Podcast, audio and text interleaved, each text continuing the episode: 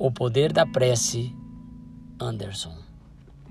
Podemos ser tentados a encolher os ombros ante os poderes do mal. Como vencer a tentação?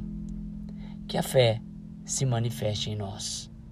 Precisamos ver as lições do Cristo em todas as circunstâncias. Crescemos no amor de Jesus, vivendo pela fé cada dia que passa. O discípulo propõe e o mestre dispõe. Muitas pessoas consomem suas vidas sempre aflitas e enraivecidas diante de qualquer ninharia. Dão a impressão de viver no egoísmo e na crueldade, em constante insatisfação. Como podemos evitar essa falha? Primeiro, é preciso mudar a atitude de autolamentação para de coragem e luta. Além disso, temos de nos vacinar contra o medo. O poder da prece é a nossa força. Alguns dos seus frutos são a paz, a esperança, a alegria, o amor e a coragem. Confiamos em Jesus. Por conseguinte, por que não buscá-lo sempre para aquilo de que necessitamos? Ele disse: O reino de Deus está em vós.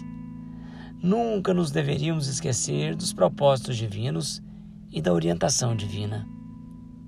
Cada alma tem seu próprio crédito. A fé se revela nos atos quando o homem ajuda alguém em nome do Cristo, o Cristo responde a esse homem ajudando-o por meio de alguém. No entanto, temos de orar sempre. Não devemos subestimar o valor da nossa comunicação com Deus. Teremos de atravessar épocas difíceis? Estamos deprimidos? Continuemos a orar. A prece é luz e orientação em nossos próprios pensamentos.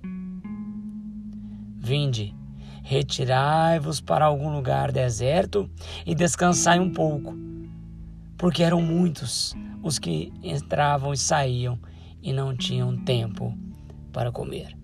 Jesus, Marcos 6,31